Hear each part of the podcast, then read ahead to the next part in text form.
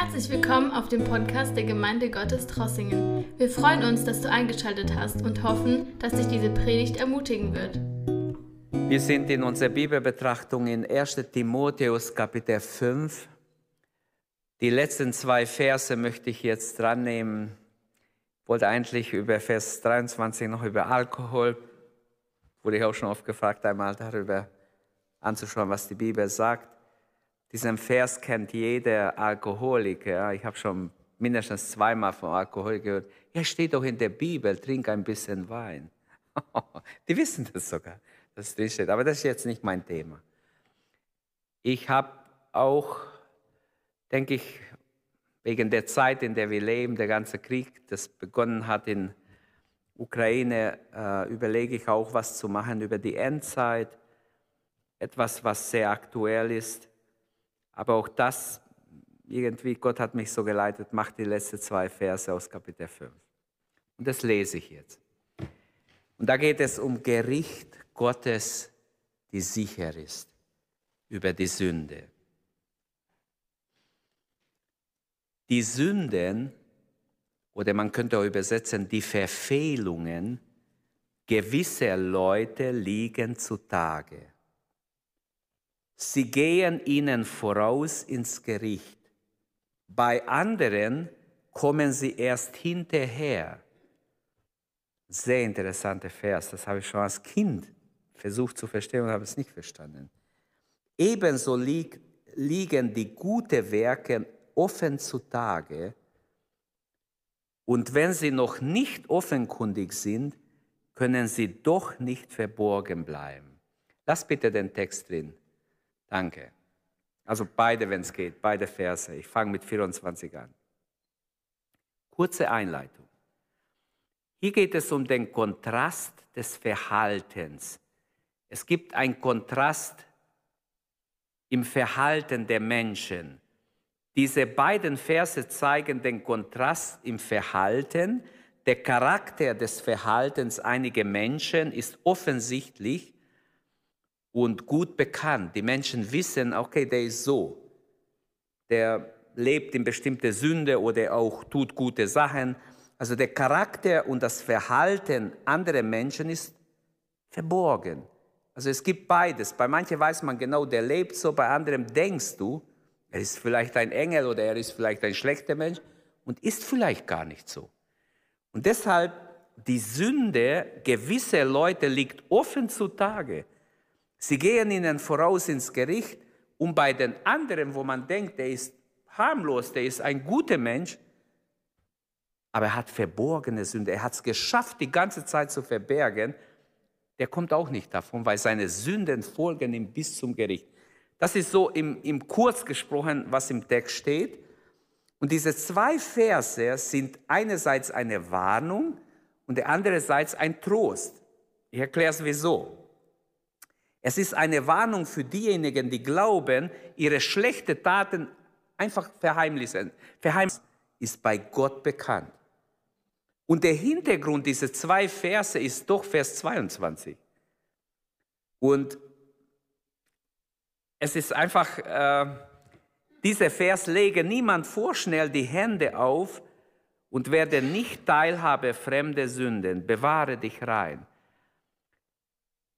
Also was mir heute so ist manches durch den Kopf gegangen. Ich glaube, dass wir als Pastoren uns manchmal total versündigt haben, weil wir zu schnell jemand die Hände aufgelegt haben, jemand ordiniert oder jemand in ein Amt geholfen haben. Glaube und Lebensführung stehen in einem engen Zusammenhang hier, in diese zwei Verse. Christen müssen sich nicht je, müssen nicht jede Schuh anziehen, den man ihnen hinlegt. Das heißt, die individuelle ethische Entscheidungen bleiben ihnen nicht erspart. Über Recht und Grenzen solcher Freiheit und Entscheidungen hat Paulus in Römer 14 und 15 sehr klar geschrieben. Da spricht er über die Schwachen im Glauben, über die Starken. Und die Bedeutung und zersetzende Macht der Sünde das ist auch eine Botschaft hier, besonders im Vers 24, darf nicht überschätzt werden. Wir ahnen gar nicht, wie viel Not in der Gemeinde entsteht, wenn Menschen am falschen Platz sind. Und jetzt habe ich vorgebaut, äh, und jetzt muss ich zur Auslegung kommen, aber lass mich noch kurz zur Einleitung, in der Einleitung was sagen.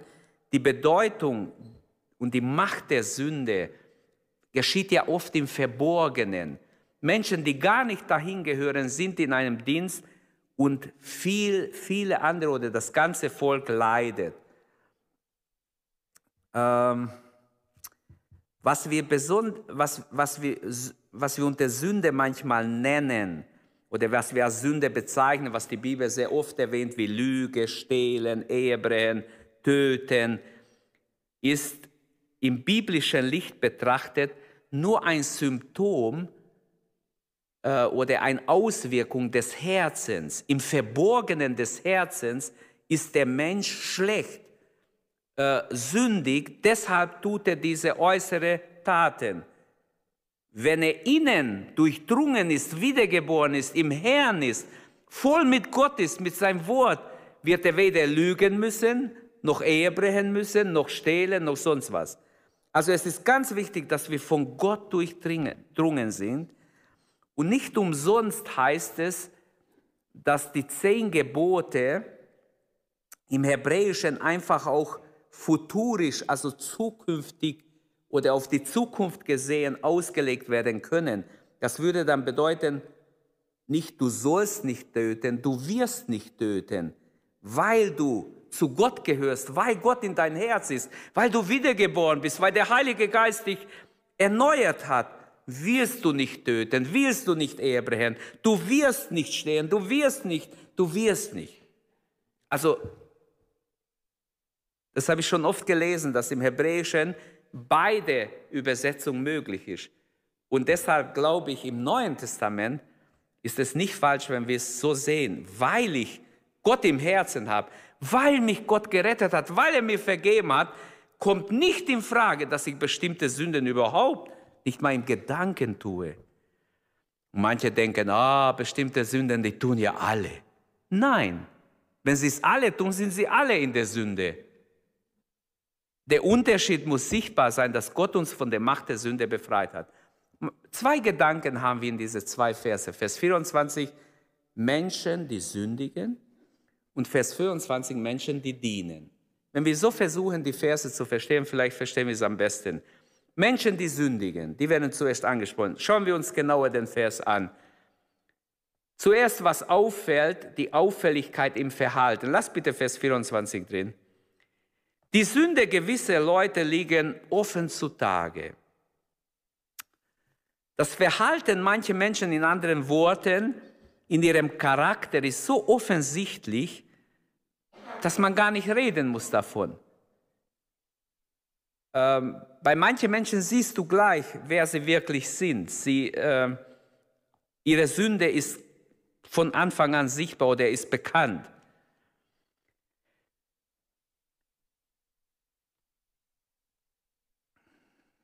Wenn wir jetzt in der Gemeinde jemand hätten, von dem wir wissen, er hat bestimmte Sünden getan, den würden wir bestimmt nicht als Diakon oder als Älteste oder als Pastor vorschlagen.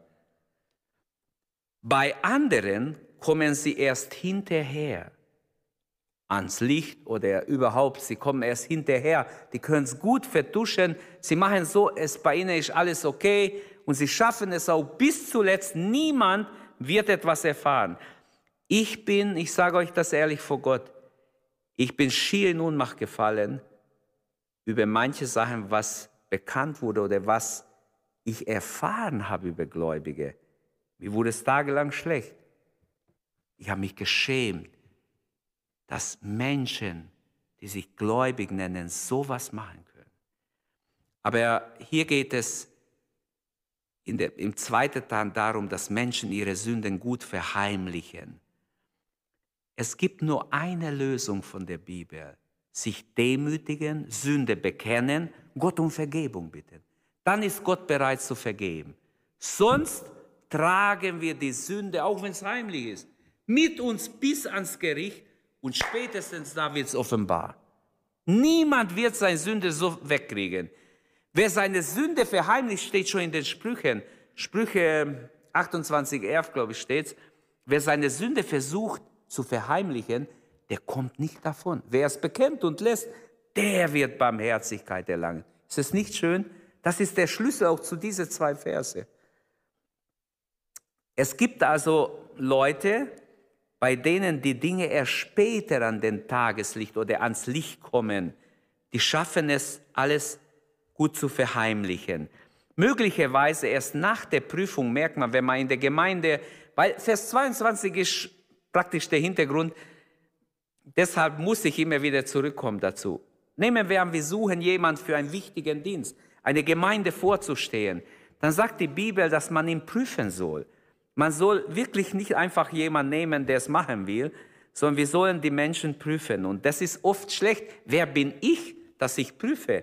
Ich bin doch auch nur ein Mensch. Jeder ist nur ein Mensch. Also wir können dann leicht sagen, ja, wir sind alle Menschen, wir sind alle nicht vollkommen. Also was wollen wir überhaupt? Es gibt nur, nur Unvollkommene in der Gemeinde.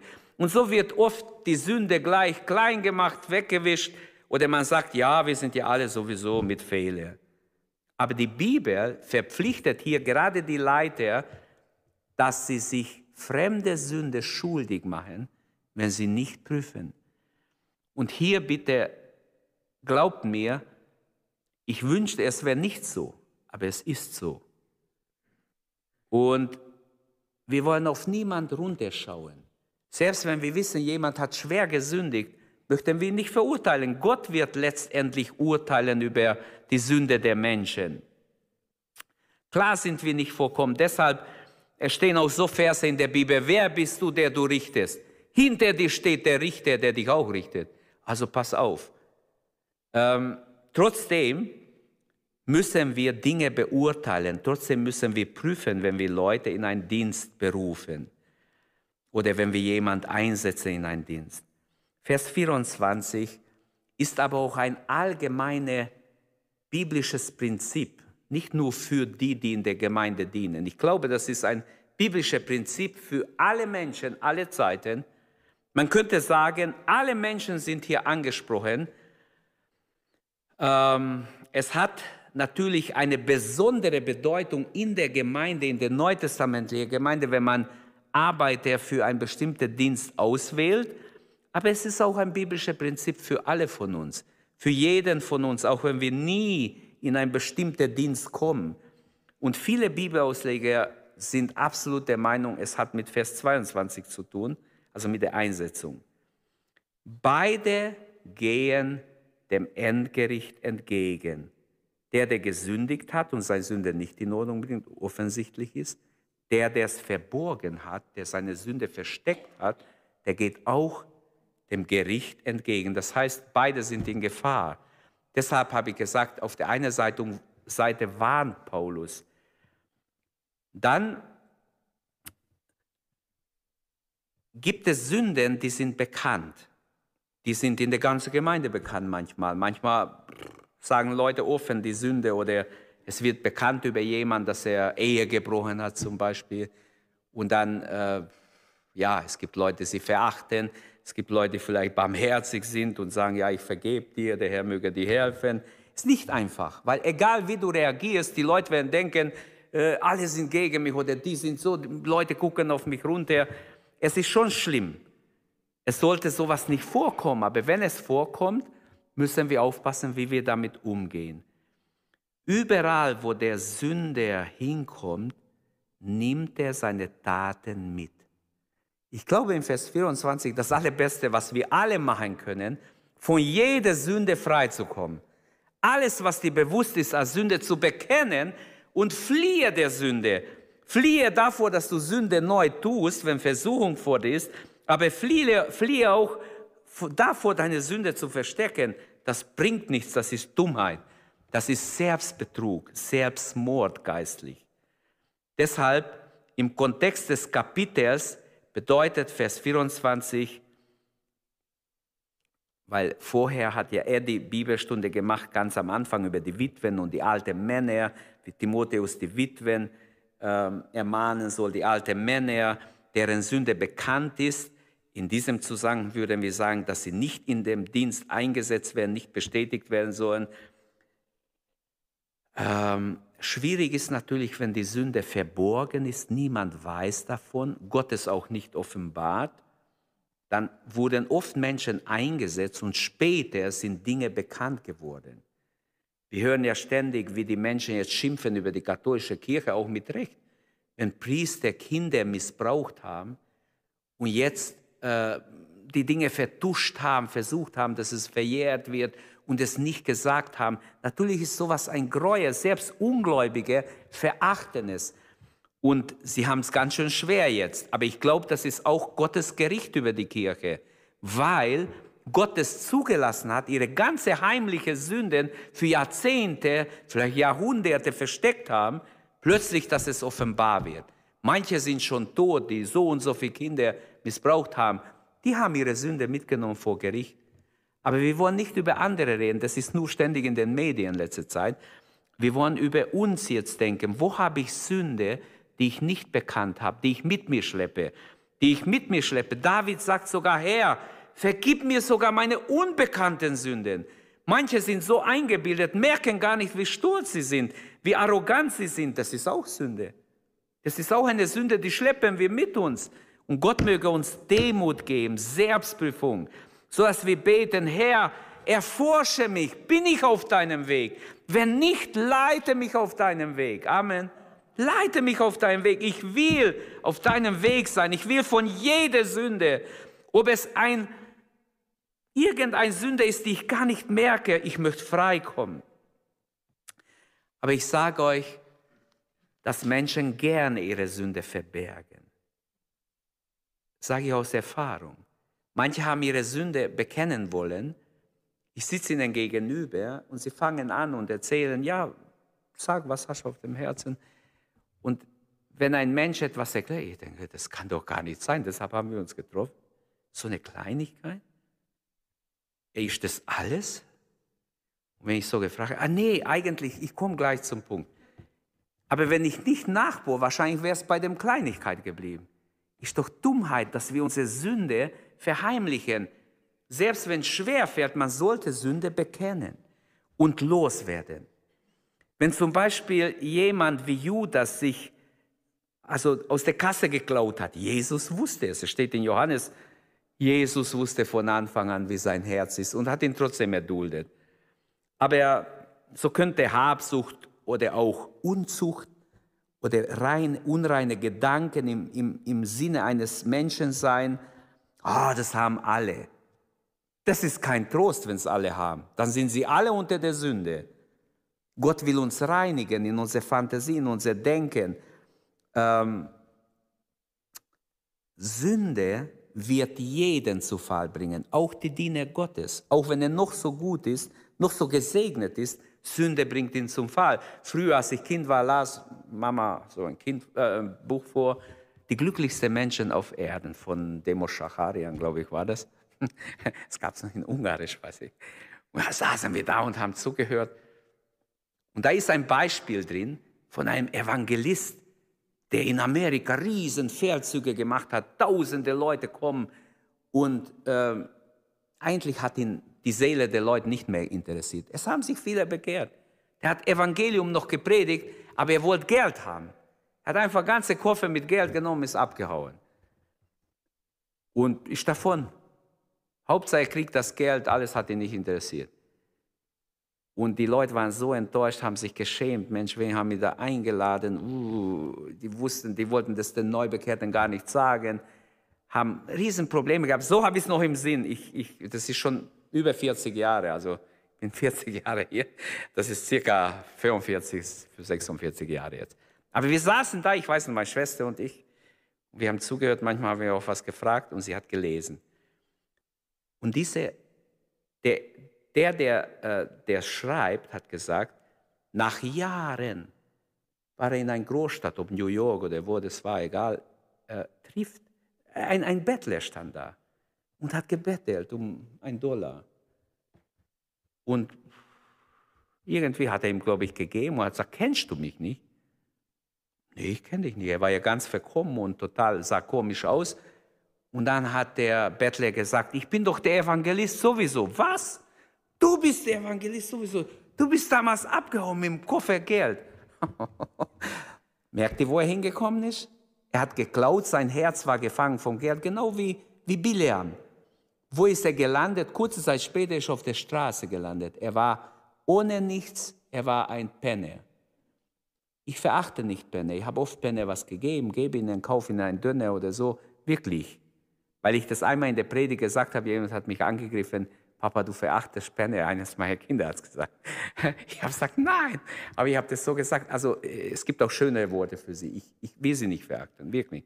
Manche tun mir leid. Ich habe einen mal kennengelernt, der hat gesagt, ich war Theologe. Ich war Theologe. Der konnte besser Griechisch wie ich, viel besser. Ich habe mit ihm geredet. Der hat Theologie studiert jahrelang. Er war ein ausgebildeter Theologe. Aber irgendwie ist, er, ist bei ihm vieles schiefgelaufen, ist auf der Straße gelandet. Ein hochintelligenter Mann und jung war er noch. Was ich sagen will, dieser Evangelist ist da gelandet, weil er die Prinzipien Gottes missachtet hat. Wer seine Sünde mit sich schleppt, kann sein, schon in diesem Leben wird alles offenbar. Für den Bruder, der ihn getroffen hat, Gott hat es ja so gelenkt, in einer Großstadt ihn zu treffen, für den war klar, seine Sünde wurde jetzt offenbar, jetzt wurde bekannt, der Evangelist, den gibt es gar nicht mehr, der ist auf der Straße, lebt er. Wie schade. Gott hat ihn wunderbar benützt und jetzt ist er auf der Straße. Ähm Kommen wir zu Vers 25. Paulus will uns zu guter Tat ermutigen. Menschen, die dienen. Menschen, die dienen, sollen wir alle sein. Er will uns sagen, dient, fangt an zu dienen. Ebenso liegt die gute Werke offen zutage die Bestätigung des Verhaltens. Nicht immer kriegt man Bestätigung, kriegt man ein Lob, wenn man was tut, wenn man für Gott lebt, wenn man ähm, vielleicht eine dienende Haltung einnimmt und Menschen hilft, vielleicht auch Gutes tut, wo es geht. Desgleichen sind auch die guten Werke einiger Menschen zuvor offenbart. 25a. Manche, bei manchen merkt man, die tun Gutes, die gehen hin und her, helfen Menschen, holen Menschen ab, machen Fahrdienst, machen dies und das, alles eigentlich, weil sie eine dienende Haltung haben. Sie müssen es nicht, sie machen es aus Dankbarkeit, weil sie gerettet sind, weil sie Gott dienen wollen. Es gibt Verdienste und Qualitäten, die sind bei der einen Berufung vorausgehende Prüfung vielleicht, ähm, sie sind bekannt, man kann sagen, den kannst du ruhig nehmen, der ist so und so. Man weiß, der tut Gutes, der hat ein Herz fürs Reich Gottes oder um was es auch gehen würde. Paulus schließt den Vers im zweiten Teil, sagt er, und wenn es anders ist, können sie, er meint ihre gute Werke, doch nicht, können nicht verborgen bleiben. Die werden trotzdem noch offenbart. Spätestens vor Gericht werden sie belohnt werden.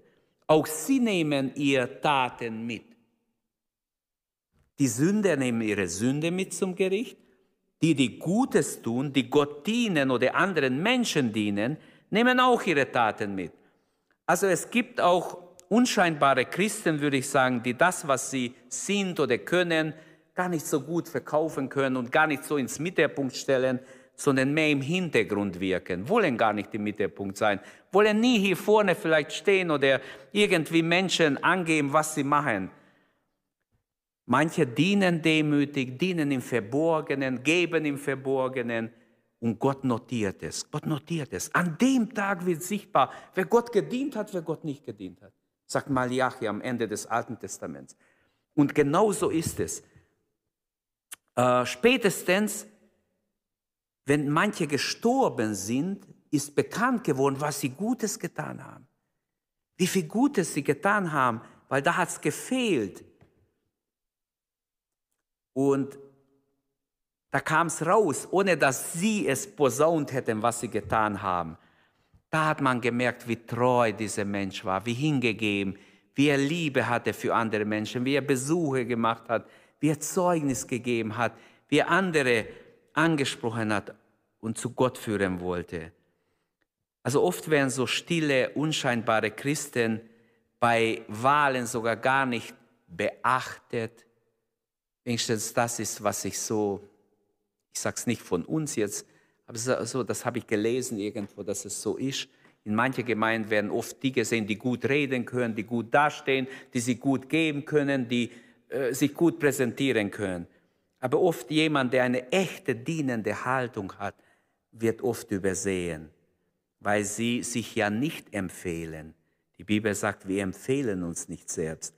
Aber gerade solche Christen können es sein, denen der wiederkommende Herr einmal sagen wird, gut gemacht, du Treue.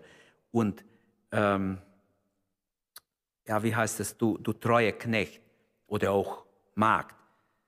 Beides würde passen. Du bist über wenig treu gewesen, ich werde dich über mehr setzen, wie es Matthäus 24, 21 bis weit und weitere sagen. Das heißt, bei Gott, spätestens wenn sie bei Gott sind, die guten Taten sind nicht umsonst.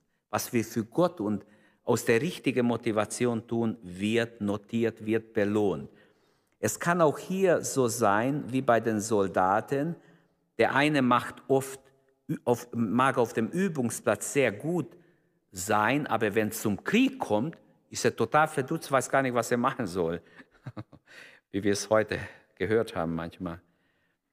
So kann auch der eine Christ vielleicht sich ähm, also vor Menschen gut geben, aber in der Verfolgung würde er vielleicht versagen. Und wäre gar nicht so gut, wenn, wenn sogar, sobald schwierige Momente kommen oder schwere Zeiten, da geben sie auf. Ein anderer Christ ist vielleicht unscheinbar und scheint äh, ein schwacher Christ zu sein oder schwächer wie der andere, aber wenn Verfolgung kommt, würde er durchhalten. Dann würden wir sehen, wie treu er ist, wie äh, glaubensmutig er ist und so weiter. Und deshalb kann Paulus in 2. Korinther 12, ich glaube Vers 9 steht es, der Herr sagt zu ihm, sei zufrieden mit meiner Gnade, denn in den Schwachen kommt meine Kraft zutage. Da wird es sichtbar, wenn du schwach bist. Das heißt, die Abhängigkeit von Gott ist gefragt. Also, es geht um gute Werke im, im zweiten Vers. Manchmal ist sichtbar, manchmal auch nicht sichtbar, genau wie bei der Sünde. Und das ist interessant, diese zwei Verse stehen nebeneinander. Paulus will uns alle zu gute Tat ermutigen. Ähm, Wäre gut, wenn wir alle beten, uns leiten lassen, wo kann ich Gutes tun? wenn wir alle sagen, ich möchte mich für andere einsetzen, die mich brauchen, die gerade angewiesen sind auf mich. Die guten Werke sollen und werden, wenn sie wirklich gut sind oder für Gott getan sind, aus der richtigen Motivation, ähm, sie werden Gott Ehre bringen. Denn Gott wird gepriesen.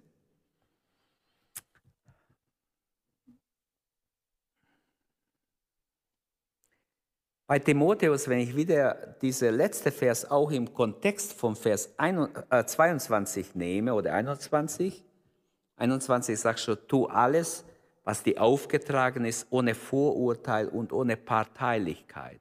Lege niemand schnell die Hände auf Vers 22. Im Lichte dieser vorgehenden Verse bedeutet für mich dann Vers 25 für Timotheus, die Gefahr für Timotheus würde dann darin bestehen, dass er einen zum Dienst in der Gemeinde geeigneten Menschen übersieht, der eine, ein Diener ist, aber er übersieht ihn. Er übersieht seine Qualitäten, seine Treue. Und deshalb ist wichtig, dass man richtig prüft. Die Schwierigkeit des Beurteilens von Menschen erhebt den Diener Gottes nicht von seiner Verantwortung. Ich kann sagen, ja, ich, ich hab's, wenn ich es gewusst hätte. Ich habe es nicht gewusst. Ähm, es gibt so äh, eine Aussage, die habe ich mal irgendwo gelesen. Ähm, es gibt so ein Sprichwort, das man auch auf Geistliche anwendet, also auf Pastoren und auf geistliche Leiter. Und das heißt so, wenn mancher Mann wüsste, wer mancher Mann wäre, Geb manchem Mann, manchem Mann manchmal mehr Ehr oder mehr Anerkennung. Versteht ihr, was ich sagen will? Man merkt viel zu spät, wer die Echten sind und die Treuen und die Hingegebenen. Ich kann es ja nochmals lesen, aber das finde ich ein sehr guter Spruch. Das habe ich in einem Buch gelesen. Wenn mancher Mann wüsste, wer mancher Mann wäre, geben mancher Mann, manchem Mann manchmal mehr er. Also mehr Anerkennung. Man würde sagen, den will ich haben, den will ich unbedingt haben, den brauche ich unbedingt. Auf den kann ich nicht verzichten, weil ich seine Treue, seine Hingabe gemerkt habe. Er ist ein echter Bruder im Herrn, dessen Herz am richtigen Fleck ist, wie man sagt. Also ich möchte nicht übertreiben, aber ich glaube, da ist was dran. Oft lobt man verstorbene Geschwister die schon tot sind. Und man merkt nicht die Treuen, die leben, weil sie oft im Hintergrund sind. Mögen wir alle treu sein, jeder von uns. Jeder von uns mit guten Werken schwer beladen, wie es in Titus 3,8 heißt. Jede Zeit, wenn der Herr auf uns blickt, soll er uns finden mit guten Werken. Und da muss ich mich aufmachen und anfangen. Ich fasse zusammen, diese zwei Verse, der Kontext, der Kontrast des Verhaltens, ja, der Kontrast des Verhaltens habe ich am Anfang angesprochen. Diese beiden Verse zeigen den Kontrast des Verhaltens. Bei den einen sind die Sünden offenbart, die andere, die tragen ihre Sünde mit sich, verbergen es bis zum Gericht, aber da werden sie offenbart. Und wie schrecklich, wenn sie da offenbart werden. Es ist viel schöner, jetzt es offenbaren, selbst wenn man verachtet wäre. Weil wenn man es wenn man's jetzt bekennt und lässt, bekommt man Barmherzigkeit. Und diese zwei Verse, habe ich gesagt, sind eine Warnung und eine Ermutigung. Die Warnung ist, versteck deine Sünde nicht, bekenne es, bring es ans Kreuz. Ähm, unvergebene Sünde nimmt man mit sich bis zum Gericht, wenn es nicht vergeben ist. Es gibt nur eine Rettung von der Sünde und das ist, das habe ich am Anfang auch gesagt, der Umkehr zu Gott. Die Sünde bekennen, die Schuld bekennen und lassen. Sich demütigen vor Gott. Und der zweite Teil, der Vers 25, ruft uns auf oder ermutigt uns, dass wir eine dienende Haltung. Es ist eine Ermutigung für jeden von uns, zu glauben und auch zu handeln zu glauben, dass gute Werke nicht umsonst sind. Gute Werke retten uns nicht, aber gute Werke bringen Lohn. Sie helfen uns auf dem Weg zu bleiben, in der Nachfolge zu bleiben. Gute Werke sind Gottes Wille. Die katholische Kirche hat eine Zeit lang so gelehrt, durch gute Werke gerettet, aber das ist unbiblisch. Wir sind durch Jesu Tod gerettet. Aber zu sagen, gute Werke, das ist katholisch, das ist Quatsch hoch drei. Gute Werke sind biblisch neutestamentlich sogar. In, Im Neuen Testament werden wir immer wieder ermutigt und aufgerufen, gute Werke zu tun. Also fangen wir an. Und es fängt so an, ich demütige mich vor Gott, ich bitte Gott, dass er mir offene Augen schenkt. Wo ist Not? Wo kann ich helfen? Und zur Zeit, wenn ich von mir rede jetzt, es gibt so viel Not. Es gibt so viel Not, auch, auch in unserer Gemeinde, so viele Probleme überall. Lasst uns einfach beten, fangen wir an zu dienen und wirklich offen zu sein. Herr, leite mich. Ich möchte sehen, wo ist Not. Ruf jemand an, der Not hat. Wenn du nicht hingehen kannst, muss ja nicht gleich hingehen. Ruf jemand an aus der Gemeinde. Telefoniert mal ein bisschen. Meistens ist es ja kostenlos heute, wenn man anruft. Selbst wenn es was kostet, dann kostet es halt was. Wenn du kein Flatrate hast, kostet es vielleicht ein bisschen was, aber das ist nicht der Rede wert. Es ist wichtig, dass wir anfangen und dabei bleiben und dann werden wir es mitnehmen bis zum Gericht. Unser, die gute Werke, die wir tun, geht mit uns zum Gericht. Und darum geht es. Das Gericht Gottes kommt so oder so. Es kommt. Aber wir wollen dem Herrn mit Freuden entgegengehen, indem wir Gutes tun, solange wir es können. Wir müssen arbeiten. Jesus hat schon gesagt, ich muss wirken, solange es Tag ist. Auch wir, wenn es ihm gegolten hat, wie viel mehr gilt es mir und dir? Wir müssen jetzt arbeiten, nicht wenn es nicht geht. Viele werden kommen und sagen, ja, ich möchte, ich würde gerne was tun im Reich Gottes. Es wird zu spät sein, vielleicht schon sehr bald. Ich weiß es nicht, aber lasst uns jetzt aufstehen und beten. Wenn jemand eine Sünde hat, eine verborgene Sünde, dann ist Vers 24 deshalb gegeben, dass du einsiehst, es ist eine Torheit hoch drei, wenn du so weitermachst. Du musst unbedingt diese Sünde bekennen und lassen.